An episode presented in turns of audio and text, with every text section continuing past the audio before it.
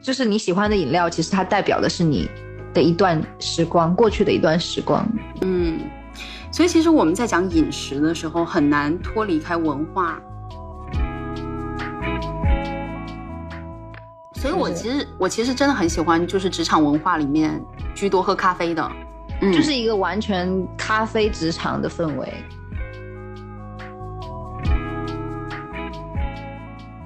我觉得挺好的，就是你跟每一个人沟通，他你你如果能够知道对方更喜欢用哪一种方式的话，你跟他的一个沟通其实是事半功倍嘛。嗯，没错没错。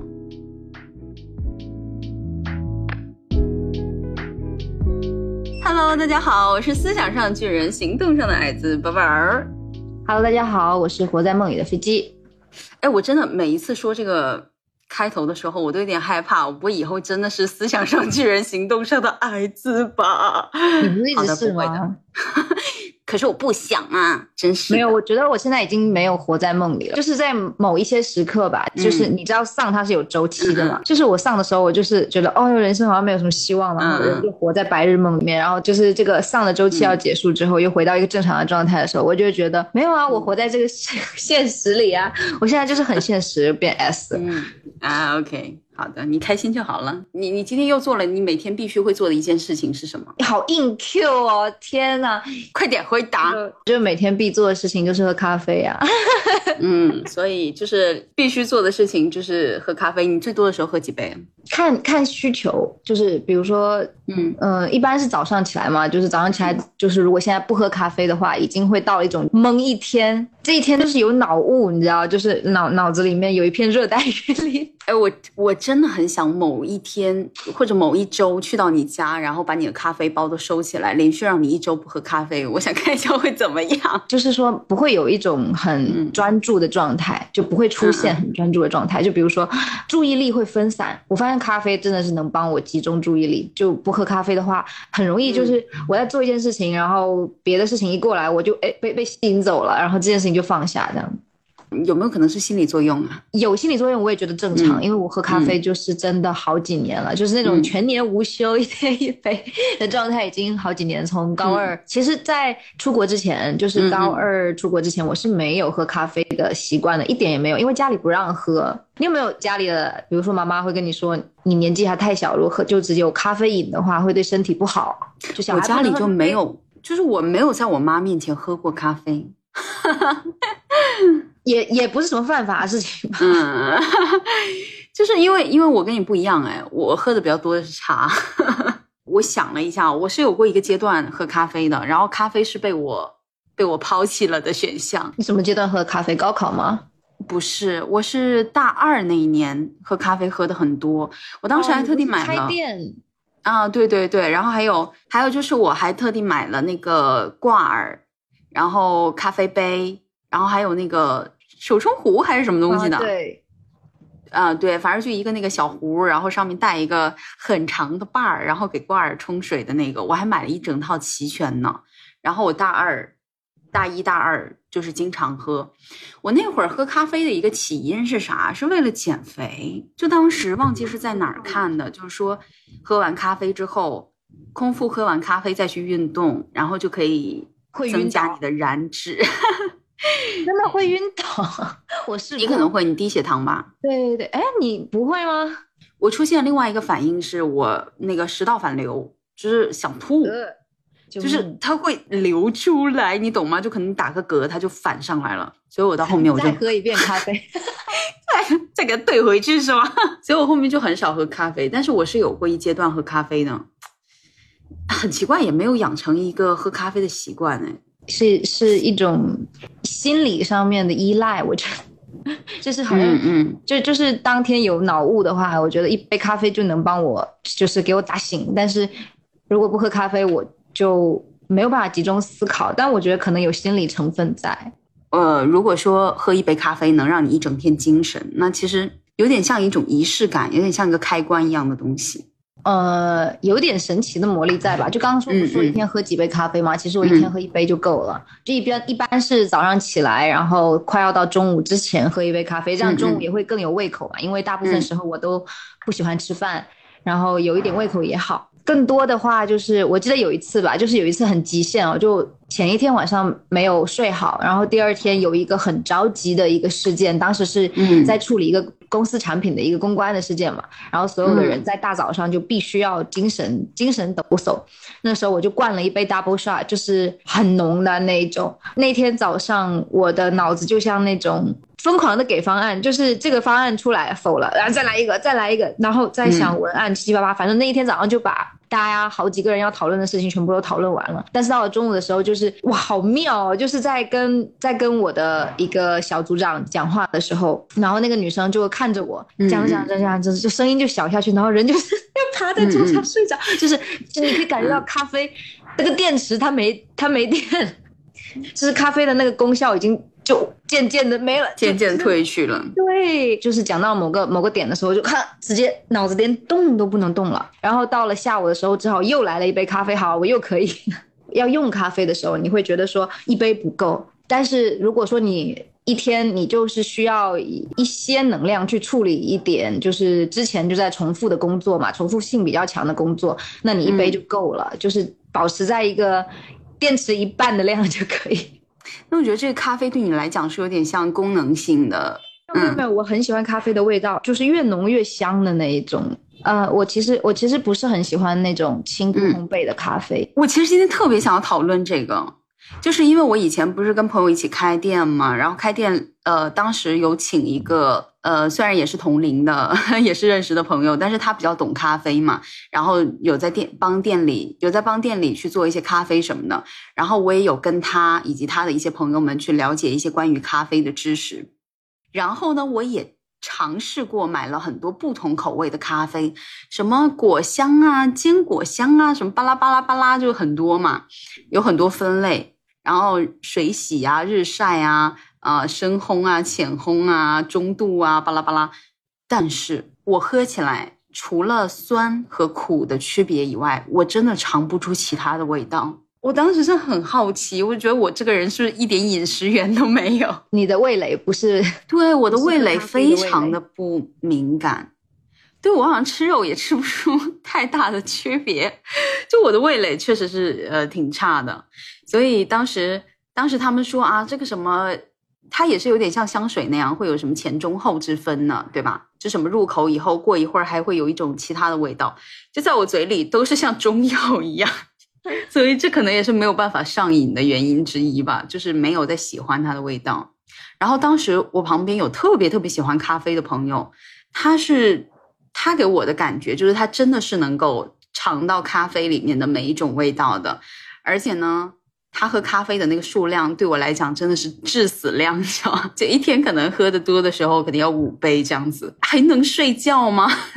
就他可以喝很多很多咖啡，能耐受了吧？其实我也不能说尝出来咖啡里面的门道，就因为从喝咖啡开始，我一直都是单纯的咖啡消费者，没有说没有说就是去研究它，但是我很明白我自己喜欢什么样的口味，嗯嗯，而且我是喜欢那种就是黑咖的。就纯我跟你可能有一点点反过来，就我其实也喜欢黑咖，就是里面不要兑奶什么的，但是我不喜欢深烘，我喜欢就是水洗，好像是带一点酸的，然后浅一点的味道，就你完全不会喜欢的那种。我忘记是听谁讲过，就是说觉得水洗的那个味道会有点这种酸酸的，就好像 坏掉了。而且我觉得星巴克的咖啡豆，如果直接是做美式的话，那个酸味有一点明显，酸涩的味道有点明显。嗯嗯嗯，对，所以我一般也不喝星巴克。像以前上大学的时候，我都会去去我们学就就我们那个地方的，就是地方的咖啡馆，也是开连锁啦，就就只是没有像星巴克那样全球开，也只在我们那个州吧，只开只开在我们那个州，那个州的咖啡豆就是。呃，喝美式或者是喝浓缩的话，的话就很浓很香，那个榛果味，哇，真的就是闻一下都会感觉到幸福。因为我们那个州很冷，你知道吗？就冬天有冬天从九月份开始冷冷冷冷，然后十月份下雪，就一下子下到四月了。就这么久的冬天，你闻一下那个深度烘焙的咖啡的味道，真的会幸福。就这可能对我来讲，喝进去就是会头晕的程度啊。真真的会幸福，真的当时就很冷的话，你你就想要去找一些温暖的感觉嘛，就是一种，就是闻到那个黑深度烘焙的味道，就有一点点像，对我来说啊，就会联想到篝火，然后那个温暖的木头在燃烧的那种感觉。啊。你要说只是停留在闻的层面，我是喜欢的，就是不要入我的嘴，嗯，入我的嘴我就喜欢冰美式，然后是是那种浅的酸的。但是我我记得当时在读书的时候吧，有一款咖啡就是很受欢迎，但是我不大爱喝的南瓜桂，南瓜？南瓜肉桂。真的会杀了我，肉桂。肉桂真的是我闻到都会头晕的程度。南瓜肉桂拿铁。肉桂我真的不行就是，又加奶又加南瓜的那个糖浆，然后又加肉桂的那个粉撒在上面，就第一口喝真的会被幸福到，因为那个天太冷了，就负负负二十几度这种这种天气太冷了，你喝那第一口你会觉得天哪，还有比这更幸福的口感吗？因为那个是秋冬特供，你一直把它喝到底，你当下就会觉得这个糖分啊真的太多了。你就好像扎进了一个就是糖分的世界里面，然后晕头转向，然后你喝了咖啡，你也觉得你好像没有喝。找机会再开一期，就是那些那些奇怪的味道。我觉得肉桂对我来讲就是跟香菜一样，跟榴莲一样，就爱的人可能真的很爱，不爱的人像我这种真的是吃不了一点。对我一开始我完全不能接受肉桂，完全不能接受。最惨的是，我发现白人很喜欢肉桂。就我们上课的时候，秋天嘛，大家就会觉得秋天的主题色就是南瓜味和肉桂味。然后我们上高中的时候上英文课，然后后面会有一个，就是会有那种插电的香氛。嗯，我正好就坐在那个电香氛旁边，然后教，然 后老师用的就是肉桂味。我可能会直接一节课直接。有一天我出来了，从教室里出来，我就忍不住干呕，因为太浓了。如果我坐在离那个香氛远一点的地方，我可能还能活着，就觉得好吧，没关系，就忍一忍。肉桂香氛，嗯，我真的笑死了。他到底有多恨这群学生在教室里点肉桂？如果从我的角度来看，学生也很爱，而且有学生还会进来说啊，秋天的味道。哦。两眼一黑，我远远的，我就在教室门口闻到那个味道，我就想抱着书往回走。到了大学，你就会发现大学的星巴克就它会开很多嘛，就是有一些比较比较多教室的那种建筑里面，楼下一楼一般都有星巴克。就是只要秋天呢，你就会闻到 肉桂南瓜的味道，很重很重，在整个一楼飘荡，你就习惯了。然后你现在再让我去回想肉桂的味道。就是肉桂味的咖啡的味道，我会怀念。就是居然已经不讨厌了，就当时那么讨厌的一个东西，现在因为你可能怀念的是那个那个阶段，嗯，对。但是真的就是现在再让我去喝，我也会觉得好喝的 那样的一个场景。对对，而且它就是就是你喜欢的饮料，其实它代表的是你的一段时光，过去的一段时光。嗯，所以其实我们在讲饮食的时候，很难脱离开文化。去谈，就我们对它的喜好吧。呃，至少在我看来，如果一个东西我们喜欢了很久，或者说经历它的场景有很多，我们对它多少都会有一些复杂的情感。对对，你不会不会有 不会有绝对的恨，也不会有绝对的爱。对。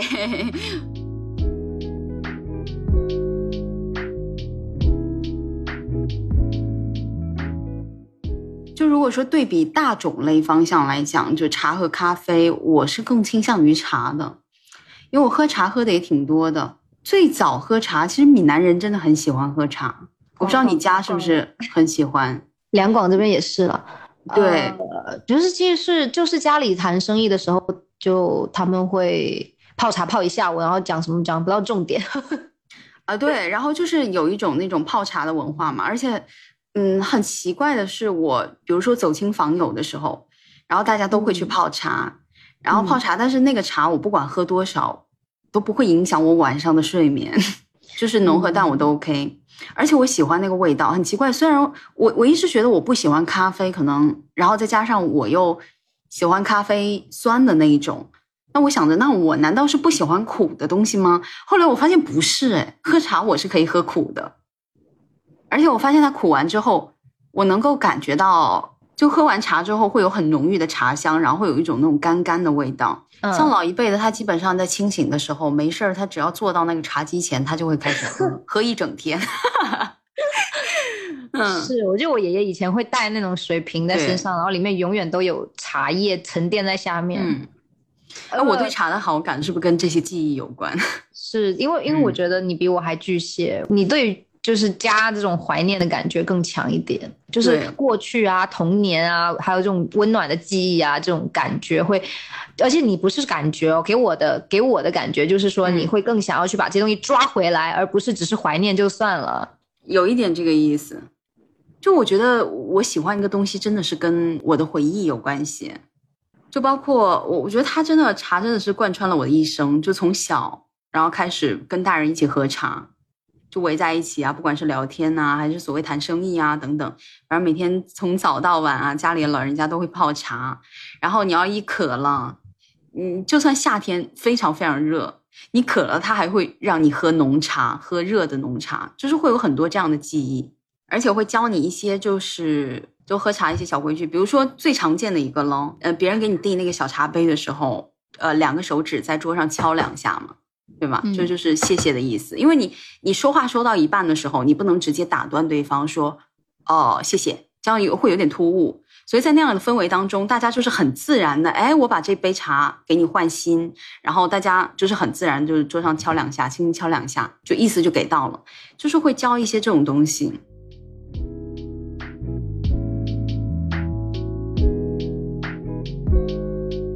我就会想到我自己的一个职场，然后我职场我的领导层他们有自己独立的办公室，里面办公室里面也都是放着茶几的，然后他们也是你只要进到他办公室，常年都会看到他坐在那个茶几旁会客。有时候我可能写了一些什么东西啊，或者说有时候可能要聊一些活动之类的，我就会走进去，然后坐在他的茶几旁边，然后他就会在那边慢慢的泡着茶，受训，然后给你递上一杯，然后开始跟你说一些，所以这几乎就是他会给我一种什么样的感觉？就我觉得茶和咖啡的文化，它给我一种新旧冲击的感觉。哦，有有有，确实有，嗯嗯，对，我觉得茶是非常的古朴传统，代表你要咖啡是一种你要进去领死，对，代表着我走进去之后，他就要给我递上一杯茶，然后我点了两下，我扣了两下桌子以后，我就安静的在那边听他讲半个小时。嗯，嗯，其实喝对那种茶我会有一点坐不住，就是会听不下去。嗯，我觉得它真的有代表一种，就是有一种文化在里面。就它很多时候，它不光茶不是只是茶本身了，它还代表了很多文化习惯。就至少在我眼里、啊，场景，嗯场景会不一样。如果说年龄差距不大的上下级，就比如说我和我的组长，我和我的上一级，那年龄差距真的就不大。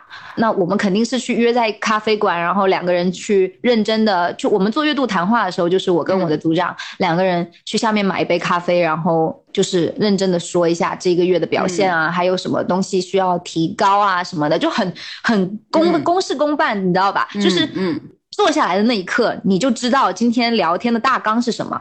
嗯但结果你要是进到了领导喝茶的那个房间，你真的是理感觉就不明白那个一样了大纲。对他，你你就是跟着走就好了，你就嗯，你就听就得了，你嘴巴最好也别张着。而且包括我觉得，就是一起去喝同样的一种饮品，它是可以拉近人与人之间的关系的。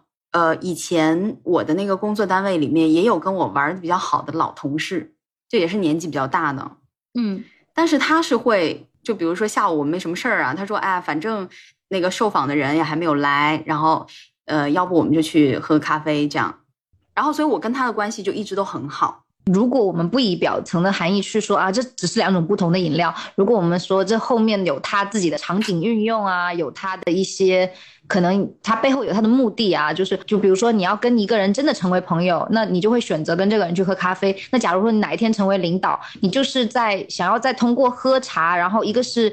把大家的这种防备心都放下，就是慢慢的去给他输入一些你的想法的话，那你会选择茶，就是说它就变成了一个手段，你可以去运用，然后看一下你要怎么去平衡你的人际关系。没错，对，你想跟这个人缔结什么样的关系，你就选择不一样的饮品。嗯，对对对，没错。所以其实他这个东西也很有意思。我就发现我那个老同事，他跟新人玩的都挺好的。就跟大家都是能够打在一起的，然后都能够一起吐槽，然后大家也很愿意什么东西都跟他讲。你喝茶的时候，就是比如说有一个人就在那里泡茶，一杯一杯的递给你，看到你杯子里空了，就会照顾你，给你添满。你如果只跟他坐半个小时，你会觉得哇，很很贴心，真的很好。然后，嗯，而且你们两个也达到了一个，就是半个小时交流还不够啊，就是就是有交流到，有沟通到。但是如果说就是你让我一个下午都在那里跟他，嗯，会会很痛苦。呃，就是我现在接触到的，就基本上都是长辈嘛，或者以前的领导啊，或者说，呃，给我压迫感比较重的啊，都是在泡茶的那个人。确实，对对，泡茶那个人会给人感觉压迫感比较重，但是他也确实会更能够察言观色。对对对，只要我的茶杯空了，或者快空了，或者感觉有点凉了，他就会马上 给我再。换一杯新的，很让我难受的是，大家如果坐在这个茶桌前，其实大家就已经做好 准备要聊很久了，对不对？嗯，他一杯又一杯的给我倒的时候，我就会总觉得这个天好像聊不完了。比如说我之前经历过几次领导谈话这种，我不知道什么时候能结束，因为比如说如果咖啡喝完了，我可能可以去对喝完了啊，我去扔个杯子啊，这样啊我去倒点水，这样我就走，我就可以走了。但是茶是永远 泡不完的。他会给你换新的，他的嘴和手都不停的情况下换了一泡新的，对他就会撕开一包新的，因为你你抓不到一个气口，跟他说算了吧，要不，嗯，但但他就是手脚不停的就这么给你换好了，然后你就呃还还得聊，但前提是你得听他讲，嗯，就是就就是这不是一个聊天，这是一个单向输出，所以现在我觉得茶跟咖啡，就不管是从功用上。实际功用还是它一些嗯新颖角度的功用上，它都是职场必备了。那么比如说我们喝咖啡，就对你来讲可能只是提神，但是如果说同龄人一起，我们一起去点杯咖啡，然后或者说非同龄的，像我以前的老同事，年纪比较大的跟我一起喝杯咖啡，那就拉近关系。然后喝茶的话，就是领导叫你喝茶这句话，这句话你熟悉吗？我非常熟悉。呃，那个什么，那个谁。某某某 x x x，他说，呃，那个谁在办公室啊，嗯，领导叫你去泡个茶。我只要听到这句话，我就开始 应激反应，我就有点应激了，你知道吗？对，就是也有，但是真的不多。一般情况下，像像比较扁平的吧，就一般是我找领导多，因为我我真的被难住了，我也找不到什么方向，我就会去敲办公室门。但是。呃，一般如果你去找他，他也不会就已经把东西都准备好，或者是他根本就压根儿没想跟你喝茶的意思，就你别耽误我时间了。但是就是问完赶紧走。但是就是这种情况下，我我我对这句话是不那么熟悉。说明你当时的那个职场，他就是有事儿说事儿。我的职场他会是没事儿说事儿的，也不能说没事儿说事儿，可能就是他对你近阶段有一些你做的不到位、不满意，比如说你的衣着风格。你的妆发风格，就以前要上镜嘛，你的妆发风格让他不满意，或者说你可能出去呃外采的时候，你跟人家部门对话沟通的时候，你的一些行为让他对让他不满意，有人去打小报告了，有人去反映了，这个时候我的领导就会在他有空的时候，我我都怀疑我的领导，因为你看领导一他不用剪片子，他剪过片子，但是做到领导层了啊，做到他那间办公室以后。他不用剪片子，他不用写稿子，他不用出镜，他需要去谈业务，就是打打电话，然后偶尔出访一下。但他大部分时候都是在那间办公室里待着，要么等人找他，要么他找人来。哇，那很好啊，就做领导吧，你干嘛离开呢？啊，这这就涉及到一个上升空间的问题了。我在那边做再久，也做不了领导。嗯，现在这种人情社会确实被冲淡了很多，嗯但是他们那一辈来说，这是非学会不可的技能，就是是的没话找话的技能和嗯 掌控全局的技能和嗯这种呃八面玲珑的这一种技能。对，尤其是像我们这么传统的家庭，我们家真的很传统。然后，所以你你就是讲到一些茶文化的规矩的时候，他甚至试图教会我泡茶，有一套流程的，你要按那个流程去走的。我上次说我舅教我泡茶嘛，我就让我去泡茶，然后我有点手忙脚乱的，然后最后就是他自己泡了，然后他用了一个眼神，啊，让我觉得让你觉得他骂的很脏，对，让我觉得他没没骂我，但是他已经。但是我的心已经真的受伤了。如果是我妈的话，我妈可能会直接说出来。我妈说出来的那种压迫感还能稍微好一点点，她可能就是连茶都不要泡，你还个呀冲啥？就连茶都不会泡，你还会干嘛？但是我舅他就一个眼神，那个眼神就是我对你非常失望。你这个号练废了。就是你，你不会泡茶，其实很多时候家长会觉得说，哎，是我自己教的不好吗？没有规矩。你的同时，对他们在怪你的同时，其实也在反思自己，说我怎么没教他这一趴啊？这这样怎么拿拿得出手啊？这样子。所以我其实我其实真的很喜欢，就是职场文化里面居多喝咖啡的，嗯，就是一个完全咖啡职场的氛围。当时在品牌部门嘛，那那在品牌部门有时候去对接就是政府的工作人员，然后。就是确实发现，就是办公室里面多少都会有一张茶几，就是一些有职级的领导啊，对不对？嗯、然后他们都会有这样茶几。其实有时候它不一定是用来教学教育下面的职员，有时候就是自己同级或者是上下级之间，他们也要这样子去聊天，然后去商量事情。这是他们已经深深的在他们的血液里的 文化。嗯嗯。然后我也不是很喜欢跟他们聊天吧，我一般会闭嘴。对对是，所以我现在觉得我喜欢茶或者喜欢咖啡，就可能跟场景有关嘛。那比如说，如果我们是上上山去泡茶，或者说在广东嘛，在广东生活的话，喝早茶啊之类的，我都觉得 OK。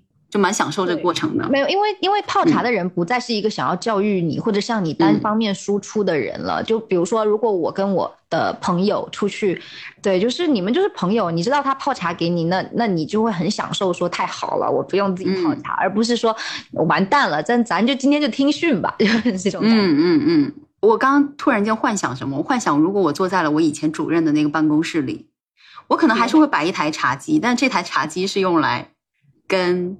年纪比较大的人去沟通呢，对对对，因为这是他们、嗯、他们认可的社交方式，嗯，我觉得挺好的。就是你跟每一个人沟通，他你你如果能够知道对方更喜欢用哪一种方式的话，你跟他的一个沟通其实是事半功倍嘛。嗯，没错没错。所以其实我们以前的领导，你不能说他不开化，我们以前领导老想着革新，传统媒体一直都在面临很多新媒体冲击的困境嘛，所以他也一直在挣扎。嗯他很想跟年轻人去交心，但是他采用的这个交心方式，还是觉得说就是说教意味太重了。对，或者说我从坐在那儿，我从坐在那儿的那一刻开始，就很大概率注定了我不会跟他讲特别多，对心里话。嗯。